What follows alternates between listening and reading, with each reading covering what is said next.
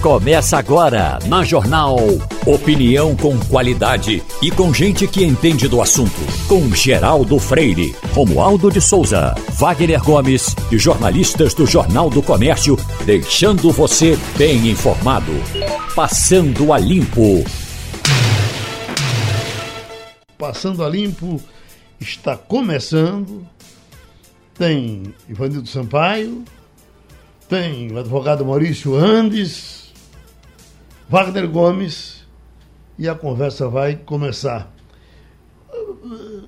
É sempre bom saber a dificuldade que cada um teve para chegar aqui hoje, ou, ou está tendo para não chegar.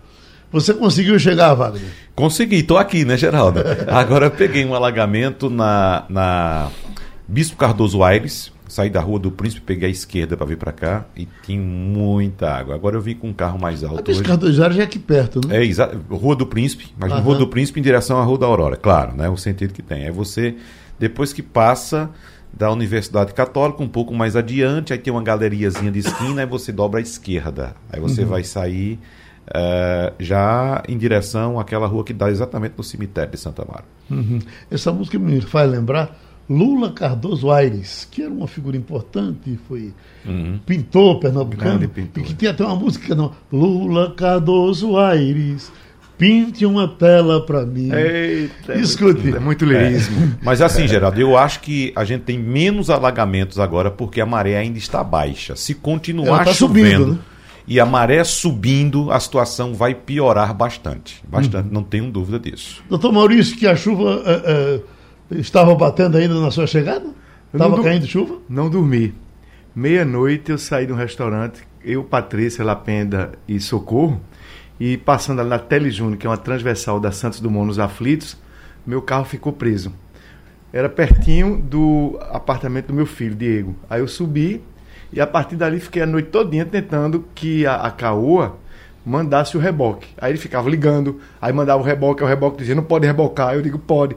Passei a noite todinha sem dormir. Quando deu 5 e meia, a Patrícia botou a cabeça na janela e disse, ó, baixou um pouquinho. Aí eu desci, liguei e saí. Mas se eu fosse ah, esperar o reboque, eu estava até hoje. Resultado, cheguei em casa, já fui para ler o jornal, mas me preparar para vir aqui. Agora, do Passando da Vida, que é um prazer. Então oriente aí, que essa, essa é a hora.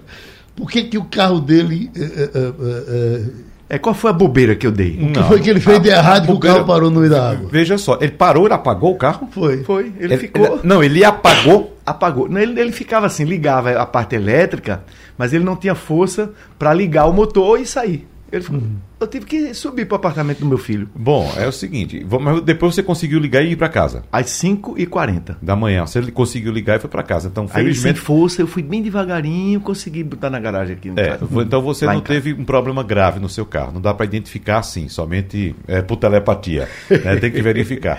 Agora é o seguinte, é bom evitar esse alagamento, porque é o seguinte, o motor funciona com uma mistura ar-combustível. Né? Ar. Mistura ar combustível. Faltou ar, porque deve então, ter coberto o cano de escape, foi isso? Não, o cano de escape não. Ele, tem um, ele, ele, ele suga o ar do, do, meio externo. Ele não podia né? sugar, porque ele tinha muita água. É, se, agora, o problema é esse: se ele sugar água, se você pegar um alagamento muito grande, ao ponto de, a, digamos, a tomada que puxa ar.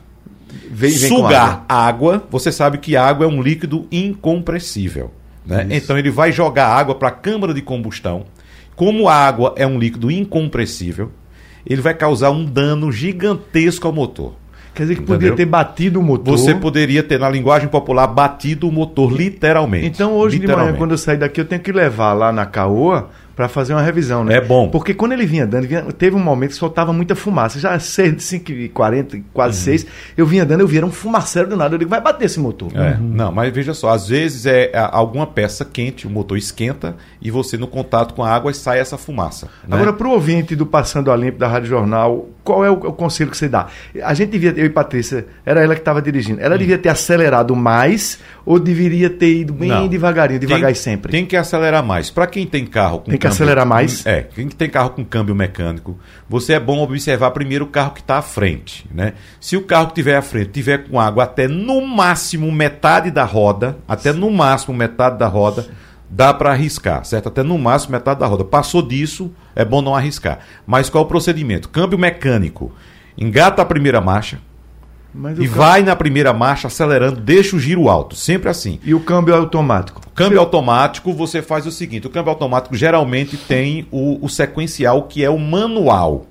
Né? Ah, Aí você ter, coloca. Ela devia ter passado para o manual, né? É, para o sequencial manual, coloca também na primeira marcha e o mesmo procedimento. Vai acelerando. Para esquerda. Vai acelerando. Para quem não tem o sequencial, ele tem geralmente um, um, uma marcha um, de força. Uma marcha de força. Você coloca na de força e vai exatamente assim, só acelerando. Agora, saiu do alagamento, outro procedimento importantíssimo. Saiu do alagamento com o pé no acelerador ainda, você vai com o pé esquerdo e dá alguns toques de leve no freio, no pedal do freio. Por quê? Porque quando você passa na água. Freio, né? É, ele perde o freio, porque uhum. vai ficar água no disco de freio água, e como disse agora há pouco, a água é um líquido incompressível, não se comprime. Então, quando você lá na frente for tocar no freio, vai ter água no disco, uma lâmina de água entre a pastilha e o disco. E você vai bater, e no, você carro vai bater no carro da frente. Ah, você não vai Maria. conseguir frear. Então, assim que sair do alagamento, ainda em primeira marcha, ainda acelerando, dê uns toquezinhos com o pé esquerdo pra secar no freio, freio vamos chamar Para assim. ir secando o freio, secando. Quando você sentir que o freio tá bom, beleza. Agora, embora. Wagner, veja o drama dele. Quer dizer, ele ele chegou, da casa dele dava para ver onde o carro estava. Ele passou a noite na janela, olhando para o carro, e numa certa hora eu disse, eu vou, vou tentar agora. Uhum. Você ficou vendo de cima, né? Foi. E ficava telefonando para a assistência técnica da Caô e ela ficava dizendo: vou mandar um, um, rebocador. Aí o rebocador dava um toque de judeu. É. Aí tem que ligar para ela. Sei. Aí musiquinha. Rapaz, uma noite infernal. É, agora, é, certamente deve ter tido uma demanda muito grande também, né? De muitos carros, né? Parados em alagamento. Mas sabe o que, é que eu noite? acho também? O cara, é, é, ele aí disse, mandou uma foto de água. Eu disse, sim, claro que tem água. Mas não era uma coisa descomunal que não desse para vir um caminhão. Ele dizia, não, o caminhão não tem acesso ao, ao, seu carro. Eu digo, tem, ele não está dizendo a verdade. É o Teles Júnior. Teles né? Júnior, né? diversas, né? Chegaram aqui da diversos recados com relação a essa Teles Júnior. É porque ela é baixa mesmo. Você via que uhum. ao lado, nem sempre, né, as outras ruas não estavam necessariamente alagadas, e ela estava, porque ela, ela é, era baixa. Uhum. Ivanildo Sampaio, você como passou a noite de chuva? Bom, Geraldo, eu não saí de casa ontem à noite. É, antes de começar a chover, eu estava lendo, não é? E acho que dormi quando a chuva começou. Uhum. Dormi a noite inteira, muito bem, infelizmente. Acordei de manhã cedo, 5 horas da manhã, com o mundo todo se acabando em água. Então, é, é aqui em Casa Forte, Poço da Panela, a região onde eu moro, costuma chover mais do que em todas as regiões do Recife. Porque é, tem mais árvore, né, Ivanildo? vizinhos meus, conhecidos e ninguém consegue sair de casa. É água por todos os lados, é, o, o, canaletas entupidas, enfim. O caos que acontece anualmente na época do inverno e principalmente quando chove além da conta. Você, você que está com visão de rua aí, olhando para o céu, a, a, a chuva vai parar? Já parou? Diminuiu? Não, não vai parar não. Totalmente nublado. Uhum. Agora, Geraldo, só um aviso também. Continua quem... chuviscando, fino, mas continua chuviscando. Uhum. Para quem decide correr o risco de botar o carro na água assim, que esse problema que eu disse a Maurício agora, que pode causar no motor, ou seja, bater o motor, como a, a água não se comprime, aí você vai dar, causar danos ao pistão, as válvulas, a todos os componentes móveis internos do motor. Isso aí você tem que ter reservado na sua poupança pelo menos 5 mil reais para você ah, consertar o motor do seu carro. Então, antes de encarar um alagamento, pense nisso. Vou ter que gastar 5 mil reais se der alguma bronca Mais uma pergunta, Wagner, para esclarecer também nossos ouvintes. É, quem passou algo como eu passei, precisa levar o carro para a oficina ou quando ele, porque ele secou e funcionou, eu já posso deixar ele na garagem, é bom levar. à oficina? É bom levar, Maurício. É bom levar. Porque você acha que pode ter queimado um pistão, pode ter não, feito um dano? Se, se, se correr algum problema desse aí, o pistão não queima, né? O pistão pode, ele pode deixar de funcionar por, por alguns motivos. Se, por, por exemplo, entrar água, seu carro não vai funcionar de jeito nenhum mais. Ah, se ele funcionou, vai... é um bom sinal. É, se ele funcionou, tá ótimo, beleza. Porque Graças se entrou água na câmara de combustão, se entrou água, acabou o motor do seu carro. Você ah. vai ter que ir à oficina, tirar o motor, retificar o motor e vai gastar no mínimo 5 mil reais. Uma Como o seu carro acredita ser de maior porte, você vai gastar uns 10 ou 15. Uma Aff, pesquisa está saindo agora do Real Time. Lula tem 40%, Bolsonaro 32%, Ciro aparece com 9%, Janones e Tablet. Tablet não, Tebet. Simone Tebet. Tem 2%. Né? Uh, uh, tem uma, uma, informação aqui eh, que vocês não sei se viram. MDB e Cidadania oficializam Simone Tebet como candidata e estão esperando pela opinião do PSDB. Pode. O que significa essa oficialização? Veja só, o PMDB, o MDB ainda não oficializou. Pois aí, que tivemos a, ontem. A manchete de hoje agora. Veja só. Estou lendo aqui é essa. Eu pesquisei isso ontem, eu, eu, vi essa informação também e, e, e vi uma declaração do presidente do MDB, Baleia Rossi. Ele disse que consultou as lideranças e que, pela consulta que ele fez, 90% aprova. Não, é, não foi uma posição da convenção do partido. Né? A, a posição oficial a posição da convenção do partido. Sim, mas ele, ele como presidente do partido, ele está falando que eles vinham já se reunindo, né? Sim. Baleia Rossi, Roberto é. Freire, ele já estava autorizado para negociar. É, né? então ele vinha autorizado. O que está se especulando é que isso, que hoje a posição hoje é o MDB lançar Simone Tebet com cidadania. Essa é a posição dos dois partidos. Sim. Só que está se especulando, porque há muita gente no próprio MDB que quer apoiar Lula, como é o caso de Renan Calheiros, as lideranças do MDB no Nordeste. No Nordeste, principalmente. E no centro e no sul, não é Santa Catarina, Paraná, o MDB quer apoiar Bolsonaro. Uhum. E, e, também, quando bota candidato a presidente, consome uma parte do recurso que iria para os deputados. Então, onde há muita restrição à candidatura a presidente, é na bancada de deputados federais que não quer que aquele recurso seja destinado para a presidência. Isso ocorre também com Ciro Gomes no PDT. Uma parte dos deputados federais do PDT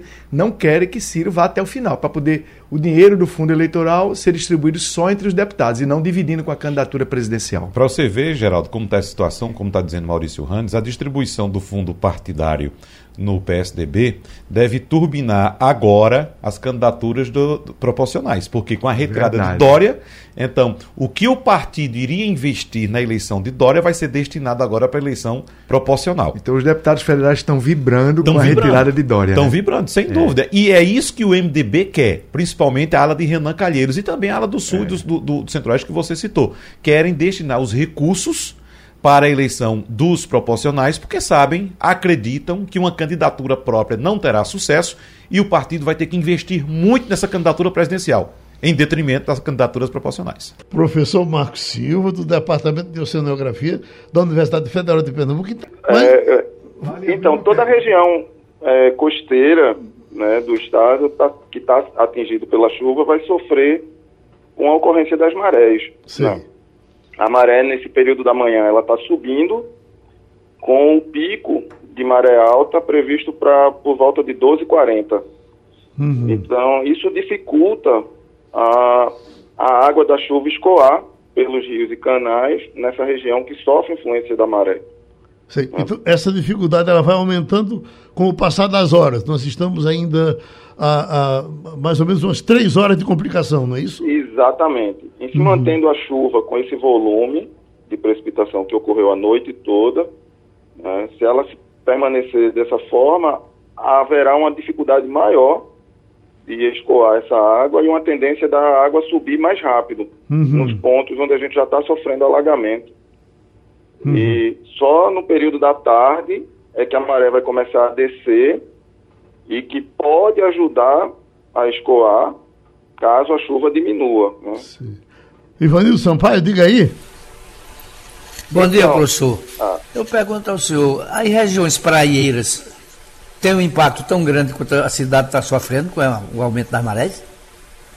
Só se você... Na praia, não. A praia, a gente vai ter... Um, há uma acomodação, depende muito do vento, né, que nessa época agora é, a tendência não é soprar muito vento para poder gerar onda e elevar um pouco mais isso. Mas é, é, é mais alarmante na região estuarina, né, onde o nível tende a, a subir mais porque ele está recebendo contribuição tanto do, do, da maré alta quanto da drenagem dos rios. Ô professor, o rio Capibaribe é, me parece ser um dos, dos mais mansos desses rios que entram em cidades. Se a gente comparar com outros rios, aquele da, da uh, do Rio Grande do Sul, uh, uh, que, que, chega arrebentando tudo, enfim, em diversos lugares. Quer dizer, a, a, a maré, ela, ela, ela, ela, ela, no caso do rio, ela mansa um pouco mais o rio, não? É, exatamente. Ela sobe o nível do rio. Né? O rio Capibaribe, para os ouvintes terem uma noção, há uma influência da maré até próximo do, da ponte da Várzea, ali na, na Caxangá. Né? Então, toda essa região do rio Capibaribe, dentro da cidade do Recife, ele sofre influência da, da intrusão da maré. Uhum. E aí o nível sobe naturalmente 2 metros, é a, a, a, previsão da maré alta hoje, 2 metros e, e 10. E soma isso o volume de água excessivo que é depositado nesses rios. Né? O Recife ela é banhada por três grandes bacias, né? Uhum. Tem três grandes rios aí. Então o Tegipió, que está sofrendo muito também, o Capibaribe e o Bibiribe na região norte, né? na, na divisa com Olinda. Uhum. Uh, isso é, é, tão sério, professor, que já tem acontecido da gente, às vezes, passar por esses, esses, esses essas canaletas e elas estão borbulhando, jogando água para fora, às vezes até sem a chuva. Quer dizer, se você tem a chuva e, e, e, e a água subindo ao mesmo tempo, é o caos completo, né? Exatamente. Isso muito porque Recife é uma cidade que tem o seu nível médio muito próximo do nível médio da maré. Né? A gente diz que Recife está ao nível do mar. Então, é, é, muito por conta desse, dessa geografia que a gente tem essa, essa combinação que não é muito boa para a cidade. Uhum. Então, toda a região plana da cidade do Recife sofre muito.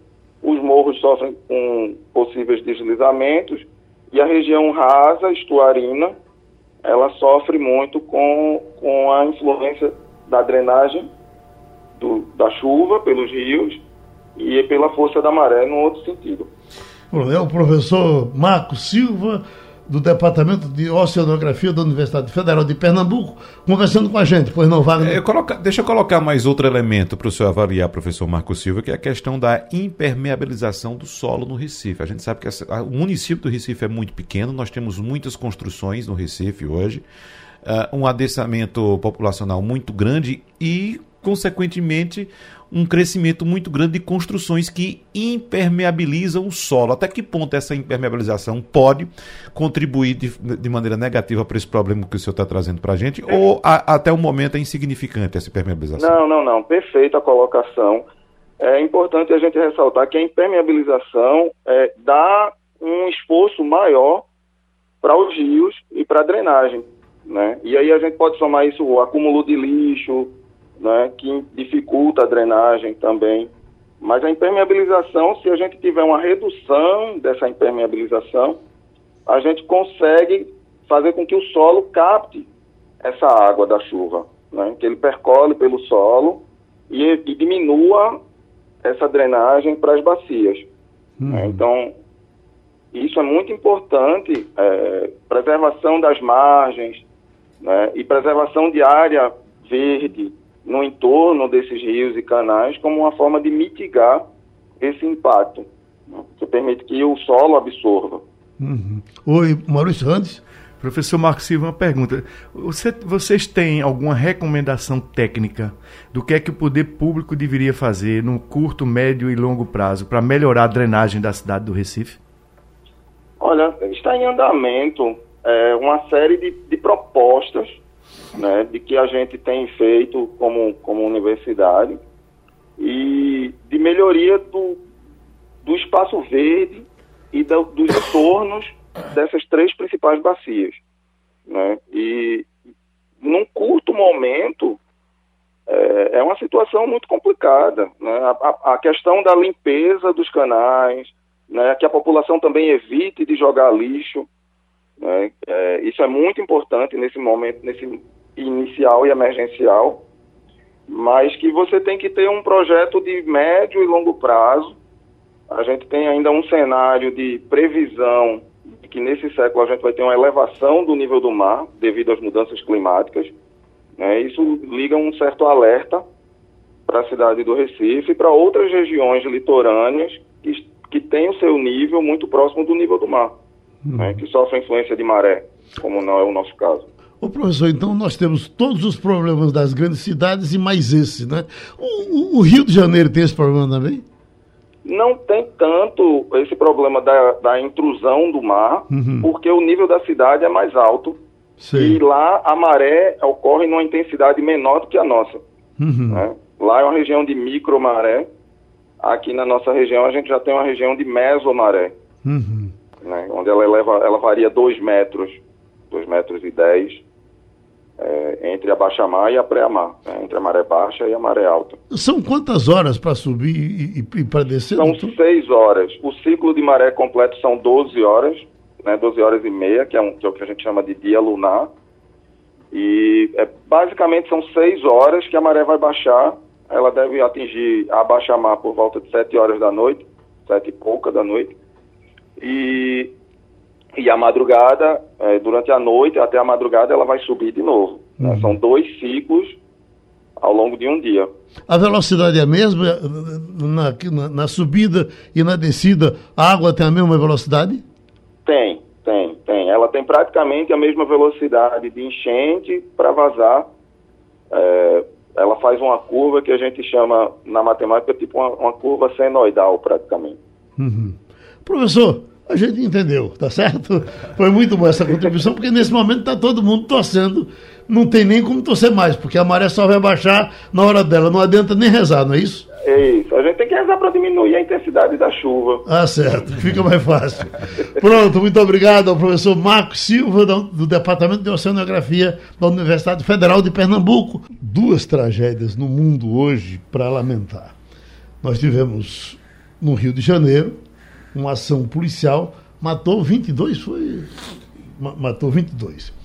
E tivemos uma ação de um louco isolada no Texas, matou 14 alunos e um, um professor, uma professora. Opa, já subiu, são 19 estudantes. Aqui eu estou com. Ah, subiu para 19, né? Subiu para 19. É, e ainda tem algumas crianças internadas ainda em estado grave. Uhum. Então, na verdade, você poderia dizer, bom, no Rio se matou bandido. Mas o que a gente sabe é que as coisas não se resolvem assim.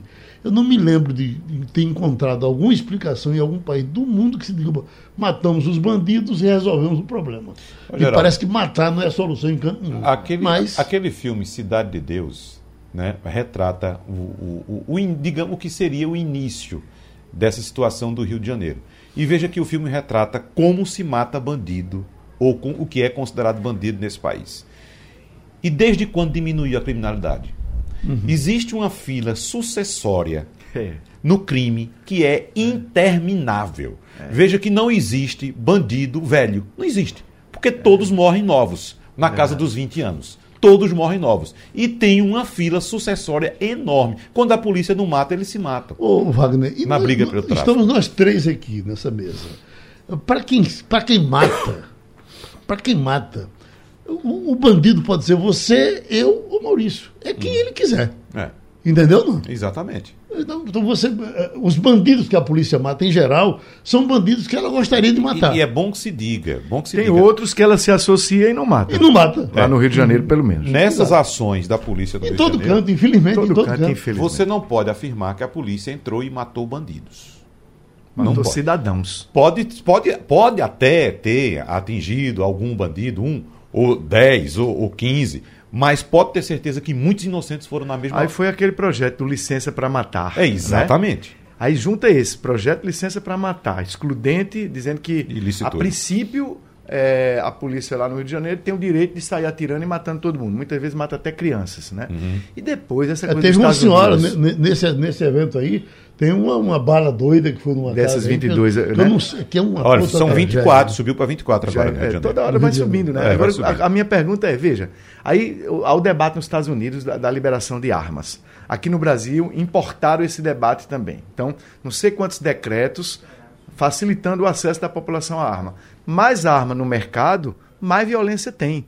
Então, lá nos Estados Unidos, já começa a ter, até do setor republicano, gente começando a dizer, realmente tem que dar um basta, porque é mais fácil uhum. comprar uma arma do que um sonrisal na farmácia. Ontem nós tivemos um, um, dois depoimentos importantes. Um de um senador, não me recordo o nome dele, Maurício agora. Americano. Americano, uhum. fazendo um apelo para que os Estados Unidos repensem tem que repensar. o lobby da indústria é, de armas é. e o outro apelo bastante emocionado e emocionante também do próprio presidente Joe Biden. Joe Biden. Nesse sentido, pedindo para que os americanos repensem essa questão do lobby das armas, porque veja só, crianças foram assassinadas com tiro, com tiro de AR-15.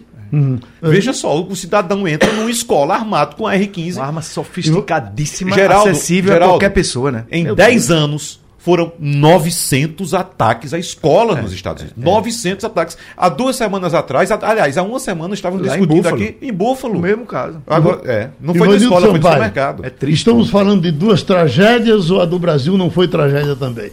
Geraldo, foi tragédia sim. Agora, eu sou de uma época que, eu, quando, como repórter, no Rio de Janeiro havia um bandido que a polícia perseguia, chamado Cara de Cavalo. Um único bandido mobilizou a polícia. Hoje, as ações policiais entram no que eles chamam de favela, no que eles chamam de comunidades, que a gente chamava de favela, entram atirando em carros blindados, com arma de alto calibre, com sem um, um mandato é, expedido pela justiça. Isso. Quer dizer, é a própria justiça pelas próprias mãos. Isso. Uhum. Isso, é, no Rio de Janeiro, vem um processo de crescimento que não começou hoje, não. Não é do governo de agora, não. Isso vem desde o início do governo do Garotinho, talvez um pouco antes, eu não sei. Mas o fato é esse: é, é banalizou-se a morte, banalizou-se o crime, banalizou-se. É, não se dá valor mais à vida humana. E como o Maurício é, acabou de falar, não estão matando bandido, não estão matando cidadãos. Não tem direito a julgamento, é, enfim, a, a justiça é feita com as próprias mãos e ninguém sabe onde vai parar. Um evento onde morrem 24 pessoas tem que ser lamentado. Ô, Geraldo, o ex-secretário nacional de Segurança Pública, José Vicente, ele que participa sempre Sim. com a gente dos nossos debates aqui, sempre muito solícito, discute sempre com a gente essa Coronel questão da segurança. José Vicente. Coronel José Vicente. Ele disse aqui, eu estou com um depoimento dele, ele dizendo que essa ação lá, que foi da Polícia do, do, Rio de Janeiro, do BOP, e também da Polícia Rodoviária Federal, foi, foi uma ação conjunta, ele disse que essa ação foi fracassada e que há muito que ser investigado nessa ação. Ele disse o seguinte: morreu uma inocente. Em relação aos demais considerados suspeitos, ainda não há para dizer que morreram só criminosos. Ainda que haja constatação de que estavam fortemente armados, uma realidade de boa parte das favelas do Rio de Janeiro, mesmo que apreendidos 13 fuzis, ainda assim não vale a morte de um inocente. Veja só, uhum. ele está citando um inocente. Então, vamos supor, são 24 mortos até agora. Se a polícia matou 23 bandidos e matou um inocente, você não pode uh, aceitar que isso seja uma coisa normal. Eu estive muito envolvido com a questão das chuvas e tal, e li pouco e acompanhei pouco o, o problema americano. Uhum. Mas foi igual aos outros, né? Mataram na, na, na, ação da polícia, morreu inclusive o atirador, né? Agora, Sim, nesse caso esse de ontem, agora. esse de ontem, no Texas, no Texas, foi o caso de um atirador que entrou na escola, ele queria, eh, na verdade ele estava com um problema com a avó dele, veja só, ele matou a avó dele em casa, matou a avó dele em casa e saiu, entrou na escola e atirou a esmo na escola, abrindo salas e atirando e atingiu uh, uh, 19 crianças. É o de Búfalo, né? A semana passada havia conotação racial, né? Ele uhum. parece que era um supremacista branco, o atirador. Isso. É, vamos ver esse do Texas, porque muitos desses que atacam as escolas, eles alegam que depois, é, depois se vê que ele tinha um ressentimento, ele teria sido humilhado na escola, uhum. depois ele vai lá na, na prateleira de qualquer loja, compra uma arma como o Wagner estava dizendo, poderosíssima, chega lá e mata todo Veja mundo. Veja só, você comprar um AR-15. Você entra no supermercado, é. compra um AR-15.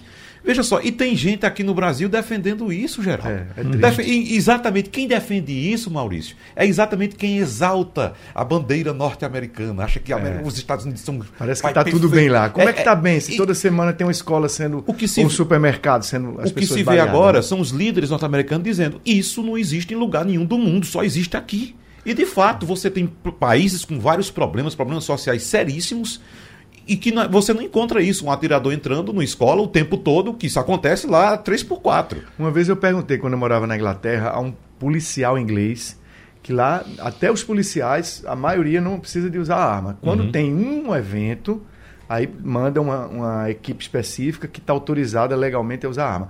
E não pode ter arma o cidadão, então é um país desarmado. Aí eu, acostumado com essa violência no Brasil, perguntei ao policial. Você não acha que, pelo menos a polícia, todo mundo devia estar armado, não? Ele disse, não, porque se aumenta a quantidade de armas, vai aumentar, um, vai ter uma escalada de violência. E a gente tem técnica o suficiente para usar a arma só naquela aquela missão que precisa. É. No dia a dia a gente consegue fazer o policiamento sem arma. O policial defendendo não ter arma. O, o, o, o Maurício, e vamos lembrar que o Brasil é um país de baixinhos, né? Baixinho armado fica desaforado. Né? Nós estamos com o previdenciarista Paulo Perazzo e, doutor Paulo, tem uma, um, assunto aparente novo no ar, mas acho que muito importante para muita gente, porque eu vou lhe passar aqui a manchete. Neto vence INSS na justiça para receber auxílio por lesões e sequelas. Aí quando a gente vai no documento inteiro, ele realmente tem problema de todo tipo durante o tempo que jogou futebol é, quebrou pé, quebrou perna, quebrou uma coisa, quebrou outra. E passa pelas consequências hoje. Nos debates que nós fazemos aqui com ortopedistas, o doutor Hermes Wagner e tantos outros, eu fico impressionado com como eles começam a falar sobre o fim de cada um dos atletas de alto rendimento. Eu, por exemplo, eu, eu, eu, quando fui para a Copa eh, da, da África, passei por Eusébio, que foi um grande jogador português, em cadeira de rodas. Pelé hoje está em cadeira de rodas. E você vai vendo Adelmo, Pelé Branco aqui em cadeira de rodas. Enfim, meus amigos do futebol, quase todos é, sequelados terrivelmente no final da vida. E quando você entra nesses Olímpicos, o nosso nadador, o Wagner é, Phelps, né? Michael Phelps. Michael Phelps. O americano. Ele, ele não tá, parece estar tá com menos de 40 anos, ele diz que sente dores hoje do cabelo à unha. Bom, aí eu lhe pergunto, esse caso de Neto, que ele já ganhou na justiça, uh, me parece que em, em duas instâncias, tem futuro? Pode refletir em nome para outros que, que possam pedir a, a, as mesmas coisas do INSS? Bom dia, Geraldo. O que acontece é o seguinte: dá para fazer, é possível fazer, mas não é o caso mais comum. O, um caso comum, e eu quero, quero deixar bem claro aqui, é a classificação da pessoa como portador deficiente. Essa é a lei, a grande lei que não está sendo utilizada no país. Essa pessoa, por exemplo, que ficou portador de deficiência em razão de atividade física profissional, isso é uma moléstia profissional. Ele pode tentar a aposentadoria dele por invalidez em razão de é, moléstia profissional. Agora, vamos supor que não seja tão grave, ele tem um problema do joelho, mas não seja um problema que incapacite então, ele pode se inscrever naquele portal Meu INSS como portador de deficiência física. O que é que isso vai trazer de bom para ele? Primeiro, uma aposentadoria mais breve. Ele vai poder se aposentar com 25, 28 ou 33 anos de idade. Ou seja, a, a ideia hoje é colocar o deficiente no mercado de trabalho. Não é simplesmente ele receber porque tem direito a uma aposentadoria, mas ele receber por causa do trabalho dele, se ele ainda puder trabalhar. Outra coisa importante, na hora que você fica com deficiente, você pode comprar carro com ICMS, é, IPI reduzido. É, uma causa que tem chegado aqui demais, demais, Geraldo, é uma coisa incrível. É o seguinte, o pessoal deixou de pagar imposto de renda. Ah, não vou pagar não. Então tem gente que ganha 3 mil, 3.500. Fizemos um cálculo de uma pessoa que tinha uma cardiopatia grave, 14 tipos de doenças que existem, que dão isenção de imposto de renda, e para nossa surpresa, ele tem 60 mil reais para receber. Por quê? Porque ele estava pagando imposto de, imposto de renda demais, com plano de saúde, com dependentes, ou seja, ele não pagava porque ele pensava que estava se beneficiando, e na verdade ele poderia estar re restituindo imposto de renda para si próprio. Então, essa questão do deficiente pode ter essa solução, ele pode ter sido é, dependente da avó dele, tá certo? Existe essa possibilidade de ele ter uma, um vínculo com a avó menor sob guarda e ter conseguido a pensão. Essa não é a mais fácil. Agora, o que me impressiona profundamente é que nós temos o Estatuto da Pessoa com Deficiência, temos várias leis esparsas para a pessoa com deficiência e as pessoas não sabem ou não querem. E eu começo a perguntar: tem dor de ombro? Tem dor da coluna? Essa semana, por exemplo, eu peguei um motorista de ônibus que tinha dor na perna e dor no braço. O braço que ele pegava a direção, ou seja, doença ocupacional. A gente já é, fez uma, uma, uma, ação de auxílio acidente, ou seja, para ele receber é, metade do valor do benefício até o dia da aposentadoria. Ou seja, tem muito, muito muito benefício para pessoas é, com deficiência que são simplesmente desconhecidas. Aí o cara deixa de pagar IPTU, não era para pagar IPTU, não era para pagar imposto de renda, era para se aposentar mais cedo, era para comprar carro com é, é, é mais facilidade, é para entrar na fila mais rápido. É tanta coisa que o cara não é, quer se assumir como pessoa com deficiente, embora tenha, e aí fica perdendo é, muita vantagem tributária. Como eu falei, apenas o senhor é, tinha direito a 60 mil reais nos últimos cinco anos e estava achando ainda que estava lesando o fisco, porque não pagava. Na verdade, ele nem pagava e tinha direito à restituição. Ô, doutor Paulo, veja bem, eu tive câncer de próstata. E por conta desse câncer de próstata, eu curei meu câncer de próstata. Mas eu encontrei uh, diversos amigos que tiveram o, mesmo câncer, que fizeram o mesmo tratamento que eu tive, que se curaram, mas eles permanecem recebendo esses privilégios da lei que o senhor está falando. Aí você pergunta, por que, você não, não, não apelou para a mesma coisa? Porque eu acho até que dá azar. Quando você tem um câncer, você tem tanta vontade de se livrar dele, que você ficar recebendo benefício dele é uma coisa que ofende. Mas isso é só da minha cabeça. Meus amigos não, estão comprando carro sem IPI, comprando, eh, eh, eh, pagando menos imposto de renda, um montão de coisa. Mas o meu, o meu foi na Copa da Alemanha. Você que faz conta boa de, na cabeça, quantos anos faz, Wagner? A Copa da Alemanha para cá. A Alemanha foi 2006. São 16 anos. 16 anos. Entendeu? Eu realmente estou curado. Outros já dizem que não. Quem tem câncer nunca uh, se livra dele, fica sempre na preocupação dele recidivar. Eu não recidivou. Eu acho que eu não vou morrer por causa disso, não. Mas, às vezes, fico me achando meio alesado.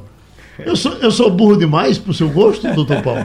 Você está dando um exemplo de cidadania, Geraldo, me permita dizer. Mas é, é um direito que as pessoas têm, você não. Ah. Diga aí, doutor Paulo.